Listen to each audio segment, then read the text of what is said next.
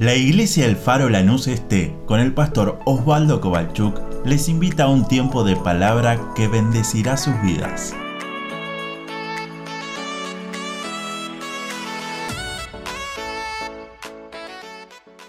Amén. Santiago, libro de Santiago. Hoy tenemos nuestro último domingo.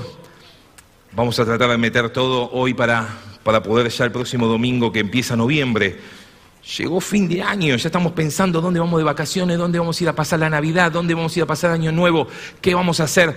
Simplemente les recuerdo que el 24 es sábado y el 25 es domingo. Y la iglesia no se va a cerrar, porque el que cumple años le gustaría que vengan a su casa. Hoy nadie dice amén. Con los líderes vamos a estar, pero sé que muchos le dirán, Dios, puedo hacer un montón de cosas el asado una hora más puede esperar. Nadie dice amén. Bueno, los ñoquis van a poder esperar una hora más. Pero mire, años atrás, había que estar el 24 hasta las 11. No le digo 59 porque había que volver a casa.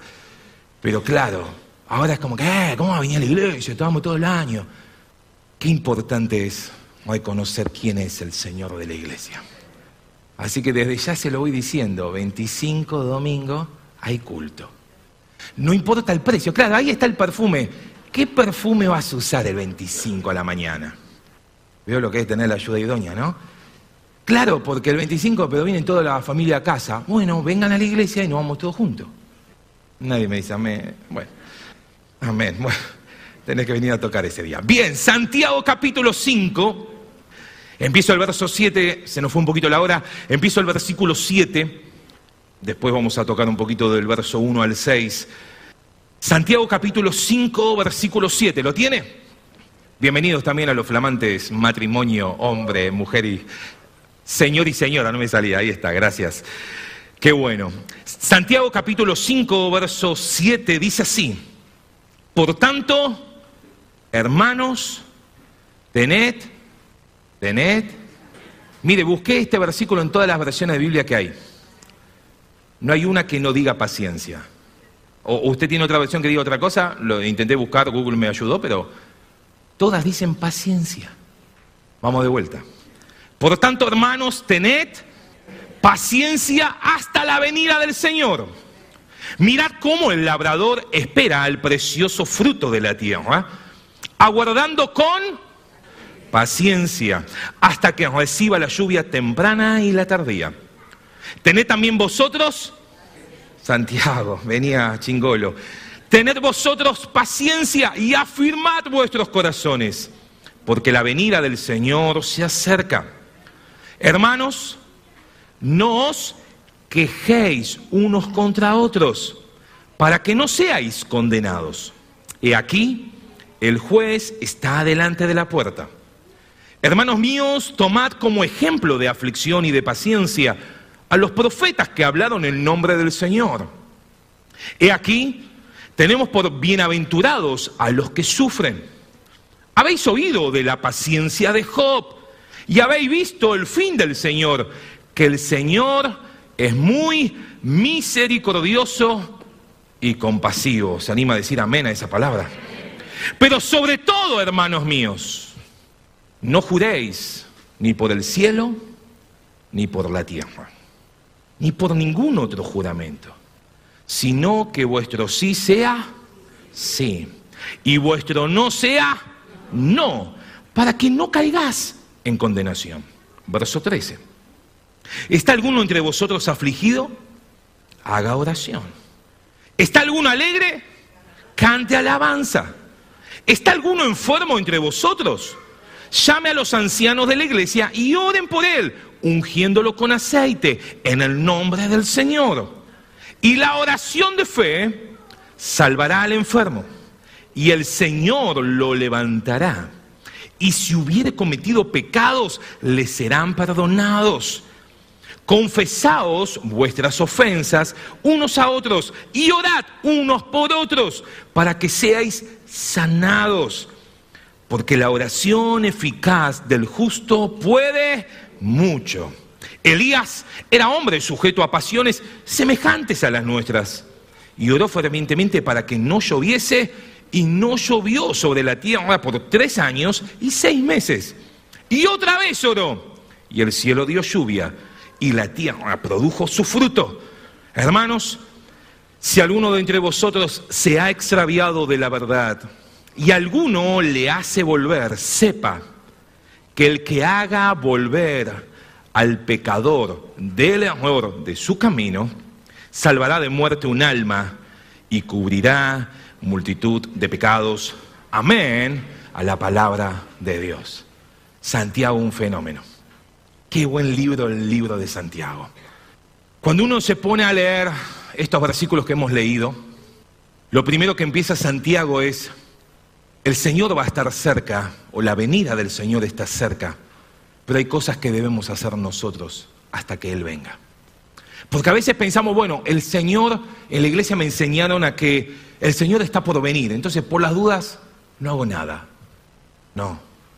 El Señor está por venir tan pronto que debo hacer tanto, porque el tiempo no lo tengo muy largo. Por eso que si hay alguna oportunidad de hacer algo para Dios, si hay una oportunidad que el Señor mueve tu corazón en poder decirle, Dios, hay esta necesidad y tú me mueves mi corazón, no tenemos otra cosa que más que decir, Señor, cuenta conmigo para lo que necesites. Por eso que cuando Santiago termina la epístola de escribir, él dice, como el Señor está cerca y su venida está muy pronta, lo primero es, no olvidemos que tenemos que tener paciencia. Cuando el auto que va adelante no se apura, ¿qué tenemos que tener? Paciencia. Cuando el del PAMI está hablando con otro compañero para darme el turno, ¿qué tenemos que tener? Paciencia. Cuando la musiquita suena en el celular mientras que te están esperando para solucionar el problema, ¿qué tenemos que tener? Paciencia. Ay, hermano, es tan fácil decirlo. ¿Sabe que esa palabra paciencia lo estudiamos, viene del mismo griego que, estudiamos el domingo pasado, la palabra someteos? De hecho, son palabras compuestas que habla de estar bajo y permanecer. Y paciencia es eso, es estar bajo la voluntad de Dios y permanecer en Él. Pastor, ¿cómo hago para tener paciencia? Lo dijo Santiago un par de domingos atrás cuando leíamos el capítulo 1, ¿se acuerda? Si tiene su Biblia abierta, vuelva capítulo 1, versículo 2. Hermanos míos, tened por sumo gozo cuando os halléis en diversas pruebas, sabiendo que la prueba de vuestra fe produce paciencia. Hágame caso, nunca le pida a Dios paciencia. nunca, nunca. Pastor, voy a probar. no se lo aconsejo. Porque para que salga la paciencia tiene que ser sometida a prueba nuestra fe. Si usted pone un huevo y una zanahoria a una prueba de agua hirviendo, ¿qué va a pasar? El huevo que es frágil se va a terminar siendo un huevo lleno de cocina. Un huevo duro. Y una zanahoria que es dura, que tiene resistencia y que es un vegetal que se la banca, pero cuando lo metemos en el agua hirviendo, se ablanda. Por eso que no podemos compararnos con lo que le pasa a mi hermano. No es que mi hermano es zanahoria y yo soy huevo, no. Pero no todos enfrentamos las situaciones de la misma manera. Los procesos de Dios no son todos iguales para cada uno. Por eso, mis hermanos, no nos comparemos. No, pero a mi hermano le funcionó. No, mi hermano hizo esto. No, viste cuando te, pasa, no, toma esta pastilla que a mí me funcionó. ¿Y, ¿Y, quién te dijo que a mí me va a funcionar? Pero en eso somos, ¿no? Para decir, mire, paciencia, diccionario, dice esto. Capacidad de sufrir y tolerar desgracias y, adversidades con fortaleza. Y hasta ahí me gustaba. Pero hay una coma y sigue. Sin quejarse. Oh. Porque me la banco que el auto adelante vaya despacito. Pero ¿para qué existe la bocina, no? Mire, si un día viaja a Perú, llévese bocina, porque todo el mundo toca bocina. Hasta la bicicleta tiene bocina, porque viven tocando la bocina sin quejarse ni rebelarse. Ahora, Santiago lo dice, no es el primer año de convertido, no es tampoco el tiempo que esté casado, es hasta la venida del Señor. Hay que tener paciencia hasta la venida del Señor. ¿Sabe por qué? Porque cuando nuestra fe es sometida a prueba y pasa, wow, aprobaste, acá hay muchos docentes, aunque a nosotros no nos gustaba, pero para demostrar que sabíamos, siempre había un endemoniado que decía, saquen una hoja, ¿no? Y vos decías, yo ya lo sé, bueno, demostralo, nos decían. Y en la hoja vos tenías que completar tus conocimientos. Siempre me acuerdo de un profesor que tuve que él nos dijo, les doy una hora, teníamos que calcular el cateto de soldadura, para los que les gusta ingeniería, de un brazo que iba a estar a un metro, mil kilos colgados, ¿cuánto tenía que tener el cateto de soldadura? Él dijo, muy fácil, la primera clase que venía a cubrir a otro, le hago este ejercicio en base a lo que digan, voy a ver qué voy a dar. No había celular, obviamente no estaba el Google, pero él dijo algo, yo me voy, en una hora vuelvo, vayan a la biblioteca, llamen a los del otro curso, hagan lo que quieran, pero en una hora díganme qué cateto de soldadura tiene que tener este ejercicio. Obviamente que todos nos sacamos un 1 o un 0 porque no había nota más baja, porque nadie sabía hacer nada, porque muchas veces somos muy teóricos y decimos que la Biblia la sabemos, de tapa a tapa. Decime un versículo que te lo contesto. Pero cuando Santiago dice, nuestra fe se somete a prueba, oh, ahí es donde sale el cristianator, ¿no? Cuando vas al PAMI, a IOMA o a tantas otras y te dicen, espera un poquito, y vos decís, el Señor te bendiga, ¿no? Qué lindo momento para predicar a otros. Pero Santiago termina diciendo, cuando tu fe puesta a prueba produce paciencia, la paciencia te va a dar a vos y a mí, a la iglesia de Dios, la capacidad de ser, lo dice Santiago, perfectos y cabales. A mí me gusta mucho estudiar qué significa cada palabra. Perfecto, no la voy a decir, creo que todos la entendemos, pero me gustó la definición de cabal. Me gustó esta, esta frase, cabal, dos puntos, que es exacto y no aproximado. A veces somos cristianos aproximados. A veces somos cristianos que pensamos que nos parecemos a Cristo, porque cristianos son semejantes a Él. De eso viene la palabra cristiano, mini cristos. Vienen de esos que lo harían como Él lo hace, que piensan como Él quiere que pensemos, que actuemos como Él quiere que actuemos. ¿Cuántos cristianos hay? Epa, ¿eh? La iglesia de Dios, el hombre, la mujer de Dios, el matrimonio, la familia que se llama cristiana, debemos ser perfectos y cabales. Pero para eso necesitamos pasar procesos. Cuando usted corta un árbol, se va a dar cuenta los anillos de crecimiento.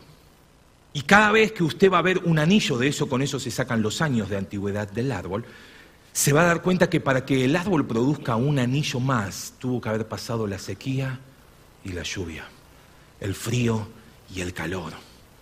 Si a usted nunca le pasa nada como hijo de Dios, déjeme decirle, necesitamos que su fe sea más sometida a prueba para crecer en Dios. Dios nunca tienta a nadie para equivocarnos y para que Dios no diga, ah, viste, te equivocaste, no sabes nada. No, no, no, Dios no hace eso. Dios nos da pruebas para crecer, para decir, wow, antes mi hermanito no me miraba más en Facebook y me enojaba. Ahora ya no me mira, pero no me enojo, lo bendigo. Ay Señor, me metí en algo que no tenía que decir. Crecer en Dios nos hace pasar por pruebas. La prueba de nuestra fe nos dará paciencia. Esa paciencia que necesitamos hasta que el Señor venga. Esa paciencia que necesitamos para ser perfectos y cabales de acuerdo a lo que Dios quiere. Una novia exacta a la que Él va a venir a buscar a su iglesia. No una novia que se parece novia, pero que no está preparada. Una novia con todas las letras una novia de acuerdo al plan perfecto de Dios, para ser perfectos y cabales de acuerdo a lo que Dios quiere. ¿Se anima a decir amén a eso o no? Segundo que él dice mientras que esperamos al Señor, la primera es tener paciencia. La segunda dice, tenemos que aprender a decir que no, pero también tenemos que aprender a decir sí. Un hombre sabio llamado Salomón diría en Eclesiastés, es preferible que no prometas tanto y que cumplas. Hermanos, tenemos esto, sí, contá conmigo. No lo vemos. No, pero hermano, yo estoy dispuesto a todo, ¿eh? ¿Te acordás, Pedro? Señor, si estos te van a fallar, yo no, yo soy Pedro. ¿Cómo te voy a fallar? Y cuando el gallo cantó se puso a llorar, porque lo había negado al maestro al que lo había llamado y le dijo, sígueme, al que le había dado autoridad y poder para orar por endemoniados, para orar por, por enfermos, lo había negado ante un poco de comentarios de la gente. No, bueno, hermano, pero eh, el otro día uno me dijo, pero es un disfraz, ¿qué, qué, qué, molesta? Si, si Dios no se va a enojar con esto. Que tú no sea no y que tú sí sea sí. Mire, para hablar de esto hay un montón, pero quiero detenerme en el tema que sigue, que es si hay alguien que está afligido, debe orar. De mientras que el Señor viene, Santiago nos da cuatro cosas. La primera es tenemos que tener paciencia, la segunda es tenemos que aprender a decir sí y que sea sí y decir no y que sea no, pero la tercera es que tenemos que aprender la necesidad de orar a Dios. Mire, Jesús lo explicaba en una parábola, la necesidad de orar siempre y no desmayar. Me gustó una frase que escuché una vez que decía, la oración es necesaria. ¿Cuántos necesitan el aire para vivir? Algunos no, no sé cómo vivirán. Bueno, la oración es lo mismo.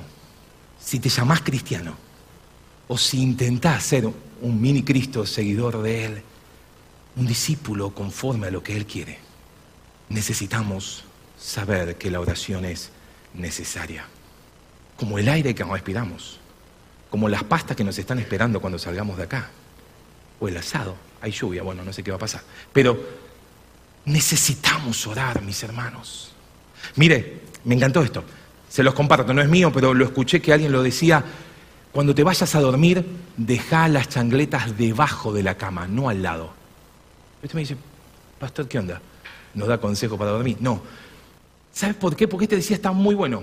Porque él decía, cuando a la mañana te levantás, tenés que buscar las changletas. Si están abajo de la cama, ¿qué te pasa? Tenés que buscarlas. Y antes de buscarlas, ora a Dios. Está muy buena. Es más, yo me imaginaba el celular. Oh, ya está. Dejate el celular abajo de la cama y no vas a salir sin orar a la mañana. Entonces, muy bien, pero eh, qué difícil que es orar.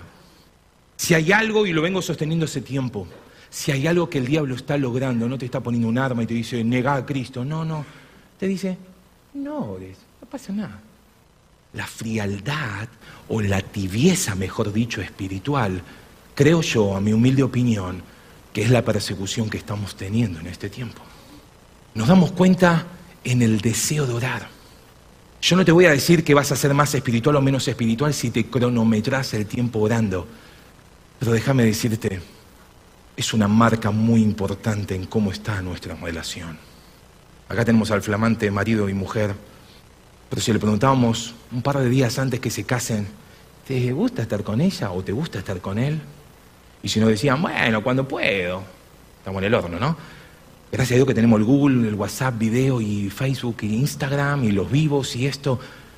Si no te interesa estar con quien amás, si no te interesa o no nos interesa descubrir qué es lo que Él piensa, lo que Él quiere decir, lo que Él está preparando para esta semana, déjame decirte el perfume que estás usando, como decía la canción, es un perfume que lo conseguiste en cualquier lado y no es un precio alto. Porque si hay algo que Dios busca hoy, es gente que ame esconder el celular debajo de la cama para que su primera cosa pueda ser orar y tampoco porque oraste, oraste 10 minutos a la mañana ya no tenés que orar. No meto un minuto 30 a la comida, oro cuando escucho motitos, oro cuando estoy en problemas y cuando alguien dice saquen una hoja. Santiago dice, si hay alguien afligido, tiene que aprender que lo primero que hay que hacer es orar. Mire, cuando escribe Santiago, lo hablamos al principio cuando hablábamos de siervo, la iglesia estaba siendo perseguida en ese tiempo. La iglesia estaba siendo oprimida por el imperio de ese tiempo. Ser llamado cristiano no tenía absolutamente nada que ver a lo que hoy nos puede encargar, eh, oh, evangelio.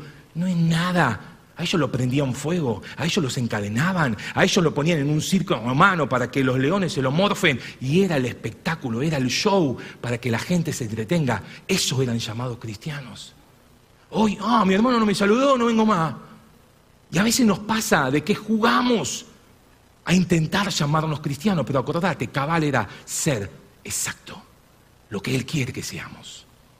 Por eso que Santiago, no lo leí, pero los primeros versículos estaban pasando un problema económico, estaban pasando una situación complicada, una situación donde los obreros no estaban siendo dignos de su salario y no cobraban, y no esto y no lo otro, después léalo. Y Santiago dice, hey, tengo contra ustedes que, que quieren llevarse toda la plata y que quieren no pagarle a la gente. El juicio de Dios va a caer sobre ustedes. Por eso que pasar pruebas, pasar dificultades, pasar aflicciones, no tenemos otra cosa ni más ni menos que es orar a Dios. El Salmo 34, verso 19, quizá lo conoce de memoria, dice, muchas son las aflicciones del justo. Eh, pero no era padre de sufrir, no. Porque a veces vendemos un evangelio barato. Venga a Dios y solucionan todos los problemas. No existe. Venga Dios y será sano. No siempre. Venga Dios y tendrá el auto. No siempre. Venga Dios y tendrá novio. No siempre. Pero venga Dios y será bendecido. Eso siempre. Venga Dios y Dios preparará su vida, eso siempre. Venga Dios y Dios hará que su vida sea una vida bendecida, eso siempre. Porque muchas son las aflicciones del justo. Pero el Salmo termina diciendo, pero de todas ellas le librará Jehová. Versión NTV dice la misma, el mismo versículo, la persona íntegra enfrentará muchas dificultades, pero el Señor llegará en rescate en cada ocasión. Wow, ese es el Dios que cantamos, ese es el Dios que predicamos, a ese Dios es el que debemos orar. Entonces, ¿qué ser cristiano? ¿Puedo tener aflicción? Sí. ¿Qué significa aflicción? ¿Dónde lo anoté? en la otra hoja que viene. Entonces, bueno, pero aflicciones, situaciones que uno enfrenta, muchas veces por problemas económicos, como los primeros versos del 1 al 6, por pérdidas de familiares, por situaciones complejas que uno no entiende por qué está pasando lo que está pasando. De hecho, el propio Santiago, lo leímos en el verso 10, decía, tenemos ejemplos de personas que han sido afligidas. Mirá a los profetas que hablaban del Señor. De hecho, el propio Jesús, ¿te acordás el versículo más cortito de la Biblia? Es Juan 11:35. Si no lo sabías, ya lo sabéis. Acordate en la memoria, Juan 11:35, facilísimo. Cuando te digan, decimos un versículo de memoria, Juan 11:35. Dos palabras. Jesús lloró. Simple. Y uno dice, pero Jesús estaba ante la tumba de Lázaro. Jesús sabía que iba a orar y que el tipo iba a salir caminando, aunque habían cuatro días pasados que murió. Sin embargo, él, viendo el dolor, no se hizo ajeno al dolor diciendo, ¡Ja, ustedes están llorando, yo me voy a reír. No, no, no. Dice la Biblia, Jesús lloró al ver el dolor, al ver cómo sus amigos estaban pasando un duelo. Por eso que Hebreos puede decir con toda confianza, tenemos un sumo sacerdote que puede compadecerse de nuestras debilidades. Ese es el Dios que hablamos. La aflicción primero es, cuando la pasamos, es tener una perspectiva clara de lo que estamos enfrentando. Y como decía antes, no hay nada malo en afligirse. No hay nada malo en pasar momentos difíciles y decir, siento esto en mi vida. No está mal eso. Lo que está mal es quedarse en esa posición. Mire, Eclesiastés también dice, es mejor ir a la casa de luto y a la casa de un banquete. Si un día tenés un velorio y un cumpleaños, déjame decirte, anda al velorio y no al cumpleaños. Pero no hay torta, no importa. Salomón diría, ir al velorio, ir a la casa de luto, no voy a repetir lo que escuché, ir a la casa de luto es darse cuenta que la vida es simplemente transitoria. El propio Santiago lo diría, versículo el domingo pasado lo hablamos, la vida es como una neblina que aparece por un tiempo y luego se desvanece. Todos tenemos fecha de vencimiento. El problema es no en afligirse, sino quedarse en una situación que debe ser temporal, transitoria en nuestra vida. Salmos 35 dice así, por la noche durará el lloro, pero a la mañana vendrá la alegría. ¿Hay que pasar por la noche de dolor? Sí. ¿Pero hay que quedarse eternamente a vivir en la noche del dolor? No. La Biblia dice, hey, van a venir noches de dolor, van a tener que pasar momentos de aflicción, pero la noche va a terminar y la mañana va a venir con alegría. ¿Sabe por qué? Porque su favor, termina diciendo el Salmo 35, durará toda la vida. Wow. ¿Pasaremos momentos de aflicción? Sí. ¿Pasaremos momentos complicados? Sí. ¿Pasaremos momentos difíciles? Sí. Pero su favor durará toda la vida. Por eso que Santiago dice, hey, ¿están pasando aflicción? Lo primero es, debemos contárselo a Dios. ¿Puede decir amén? Los salmos, cuando uno lo lee, hoy nuestra hermana leía uno de los salmos, el 77, busqué uno solo, yo se lo leo, no, no se preocupe, el Salmo 13, después si quiere léalo. Muchos empiezan diciendo, ¡eh, Dios, ¿por qué? Mire cómo empieza el 13, y es David, ¿eh? Dice, hey, ¿hasta cuándo, Jehová, me olvidarás para siempre? ¡Hey, Jehová, te olvidarás de mí! ¿Hasta cuándo esconderás tu rostro de mí? Así empieza David su, su salmo. Y dice, eh, David, ¿qué te pasó? ¿No te atendieron en paz, mi idioma? ¿Qué te está pasando? Él empieza el salmo así, pero termina diciendo, mas yo en tu misericordia he confiado mi corazón se alegrará en tu salvación. No está mal afligirse. Lo que está mal es entender que muchas veces, no sé si le pasó, a veces hablas, che, ¿qué te pasa? Estoy medio bajón, estoy medio mal, necesito contárselo a alguien. No sé si alguna vez le pasó eso a usted o usted fue uno de los que dijo eso. Mire, si en vez de contárselo a alguien se lo contamos al que puede traer su gracia y misericordia. Y eso es orar. Si es tan simple la oración, pero tan difícil. ¿Qué tan lejos estamos de Dios? A una oración de distancia. Es simplemente esconder las sandalias y decir, antes de nada me postraré ante Él. ¿Para qué seguir quejándome? ¿Para qué seguir contando a otros mi aflicción? Si sé que cuando levanto mi mirada al cielo, la noche en algún momento va a terminar y a la mañana vendrá la alegría.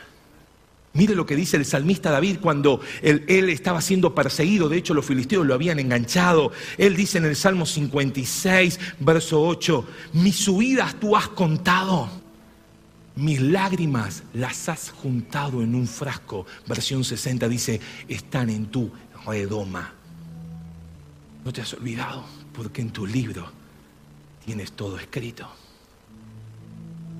Dios no se olvida de nuestro momento difícil. Dios no se olvida de nuestro momento de dolor. Dios no se olvida que estamos afligidos. Por eso que, más allá de lo que podamos contarle a alguien, confiemos en la bondad de Dios. Pero también dice, ¿estás contento?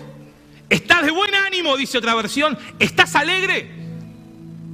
¿Estás alegre? Eh, alguno, otro. No. ¿Están alegres?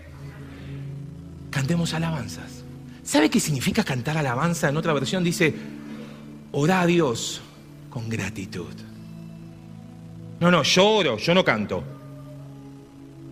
No, yo canto, no oro. No. Es tan importante lo uno como el otro. Es verdad que muchas veces podemos pasar días cantando, porque muchas veces cantamos lo que otro compuso.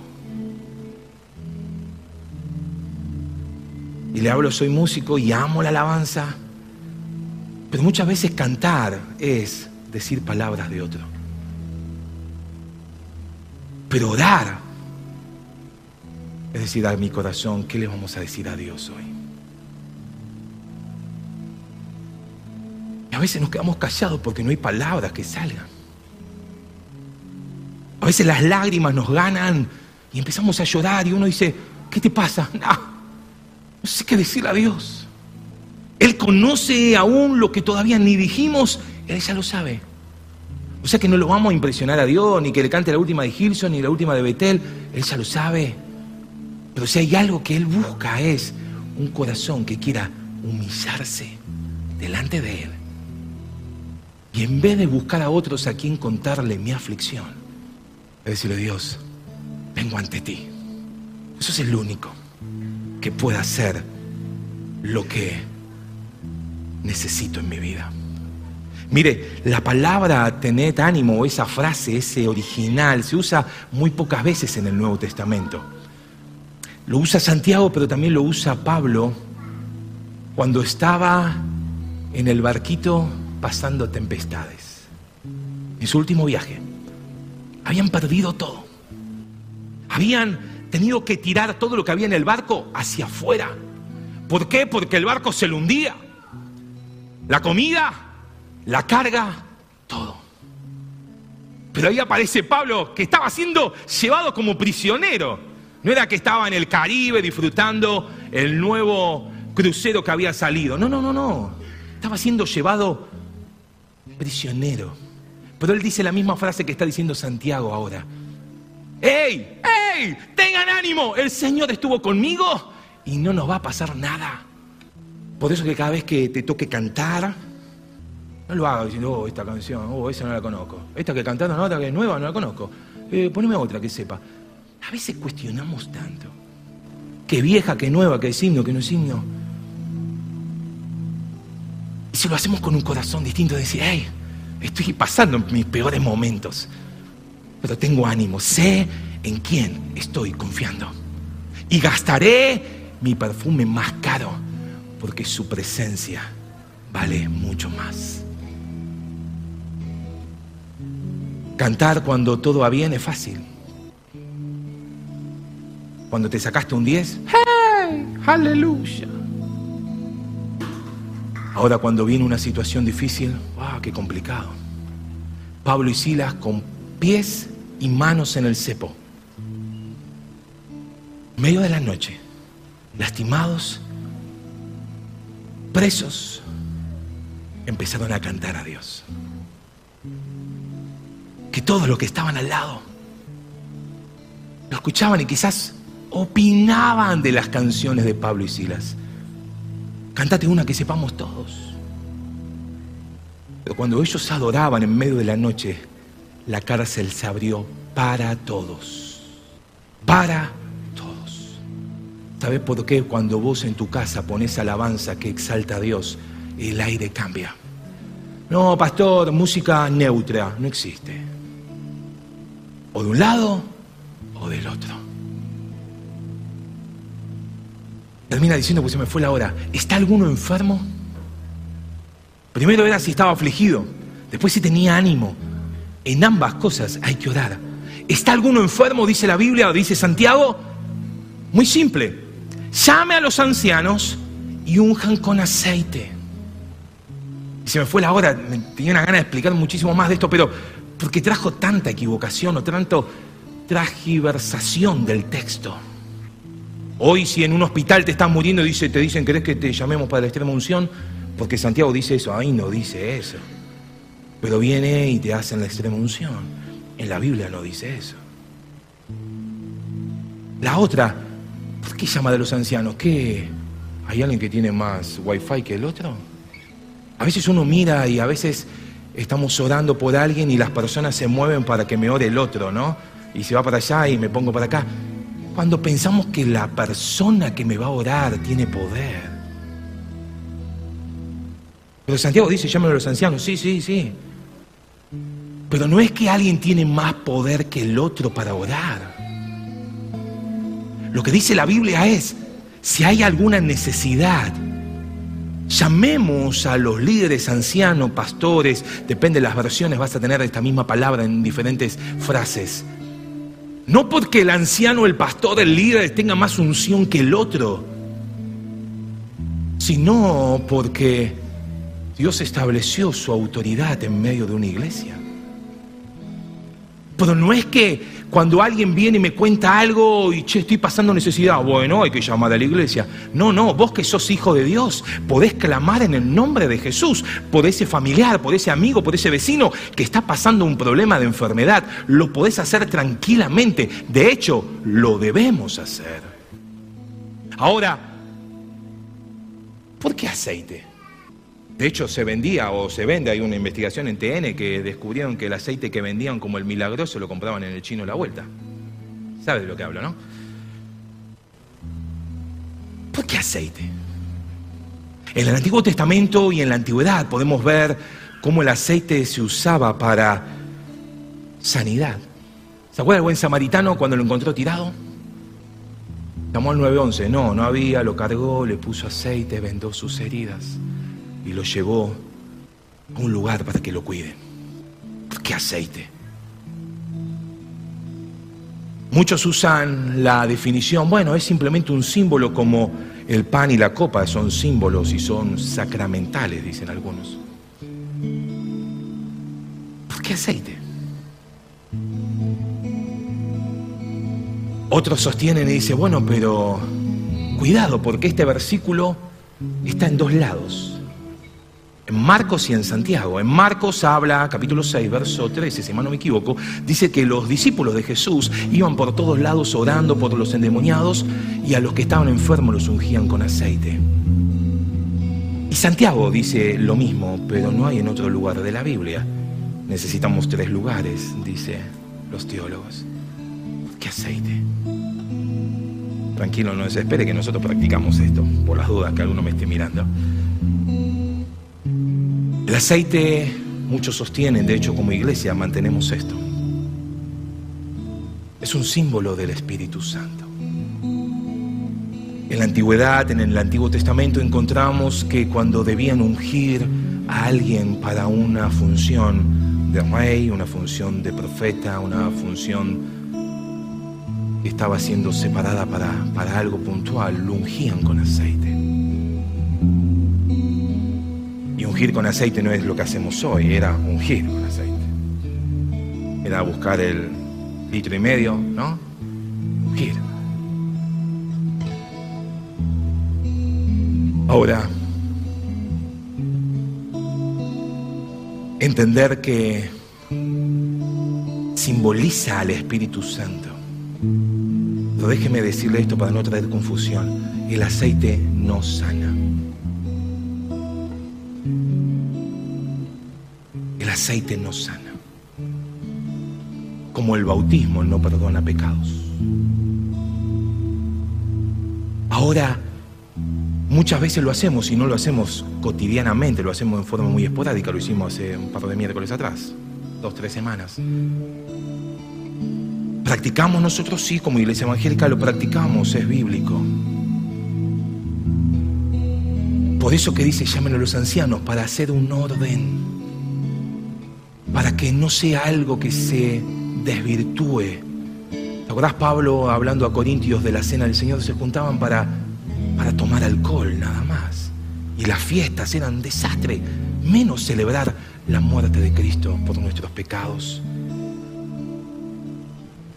Se me fue la hora, pero me gustaría terminar.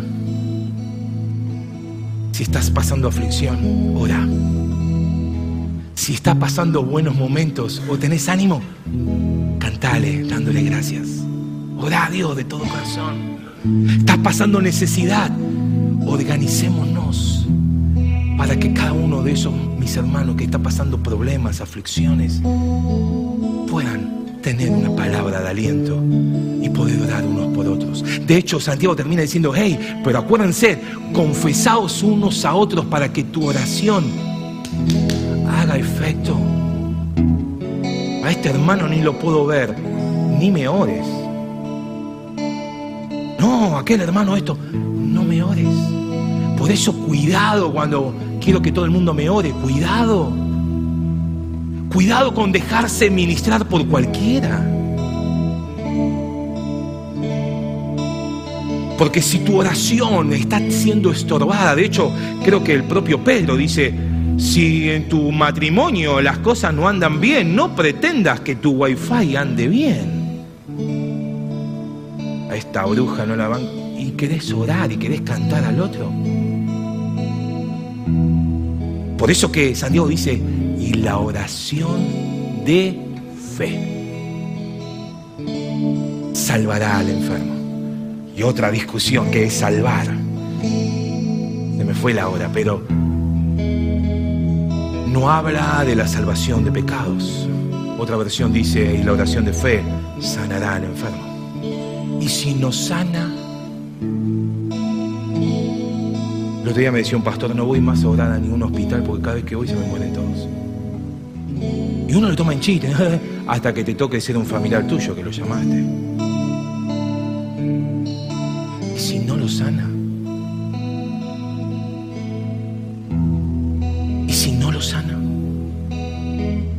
Pasado lo hablábamos. No podemos decir iremos, viviremos, negociaremos. Tenemos que decir si Dios quiere. Por eso que vuelva al principio si estamos bajo la autoridad de Dios y permanecemos en Dios, disfrutaremos su gloria y entenderemos que si Él dice no, es no. Y si Él dice que sí, será así. Pero mientras que el Señor está viniendo, tengamos paciencia, entendamos que lo que prometemos a Dios es sí o un no y lo debemos cumplir. Pero también entendamos que necesitamos aprender orar cada día más. Y confesados unos a otros no es el propio como ahora está el gran hermano, hermano tal, venga al confesionario.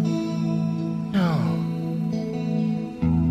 Déjame decirte todo mi corazón ¿Querés tener victoria espiritual? ¿Querés tener victoria espiritual? Confesemos unos a otros. Es que a este líder no me lo banco. A este que ni se me siente a mi lado. La paloma no va a bajar. La presencia de Dios no va a permanecer. Por eso que termina diciendo, mientras que el Señor venga, hay algo que tenemos que hacer que es ir a buscar a aquellos que se han extraviado. Ir a predicar a aquellos que hoy ya no están con nosotros. Porque el que haga volver, otro versículo que se mal usó, se mal interpretó, el que haga volver al pecador, eh, pastor, entonces si traigo a uno, todos mis pecados son borrados. No, eso no dice la Biblia. La Biblia dice que si vos haces volver a alguien, Dios perdonará todos sus pecados. Iglesia, mientras que el Señor viene, hay para hacer. Si todavía no estamos haciendo nada. Pero pastor, la salvación no era gratis. Sí, pero David Maximenco el día que yo no estuve, él predicó diciendo que la fe sin obras es muerta. Si amás a Dios, como me imagino cuando amás a tu esposa, a tu esposo, a tus hijos, quizás no alcanza para el kilo de helado, pero un cuartito un palito bombón helado. Qué bendición. Un buen mate a la llegada, cómo cambia el día. Por eso, querida iglesia, mientras que el Señor viene, mantengámonos con paciencia, bajo su autoridad. Y donde Él ve una iglesia que está siendo cabal, conforme a la novia que Él va a venir a buscar, Él empezará a dar dones a su iglesia. Empezará la manifestaciones del Espíritu Santo.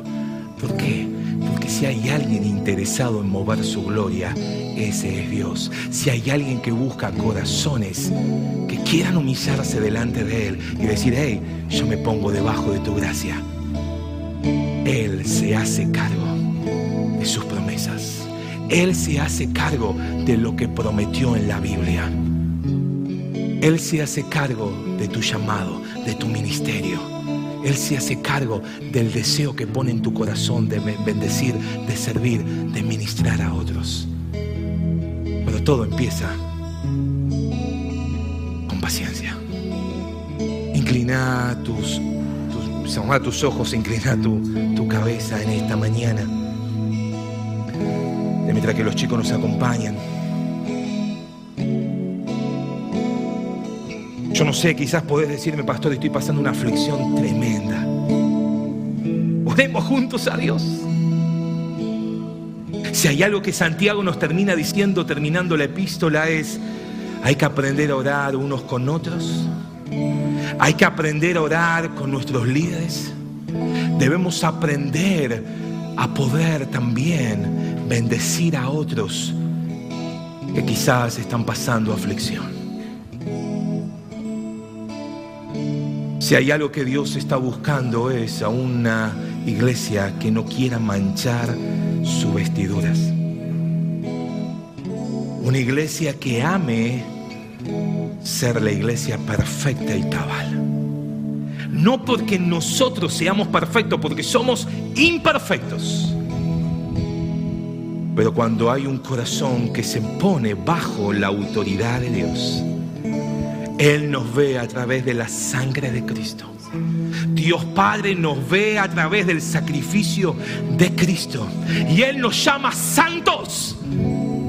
Aunque me diga, pastor, no puedo contra esto.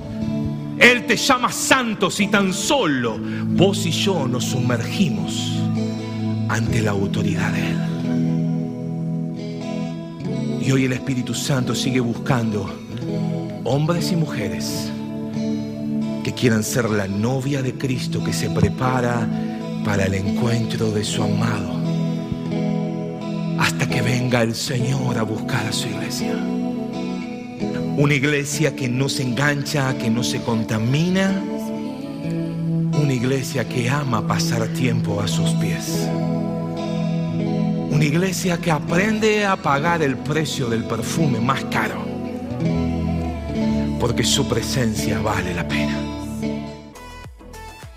Deseamos que esta palabra fortalezca su relación con Dios.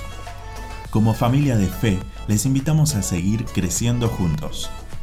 Nos encontramos en Instagram, Facebook y YouTube, El Faro Lanús Este, o por WhatsApp al 11 30 73 50 63. El Faro, una iglesia de fe, acción, reproducción y objetivos.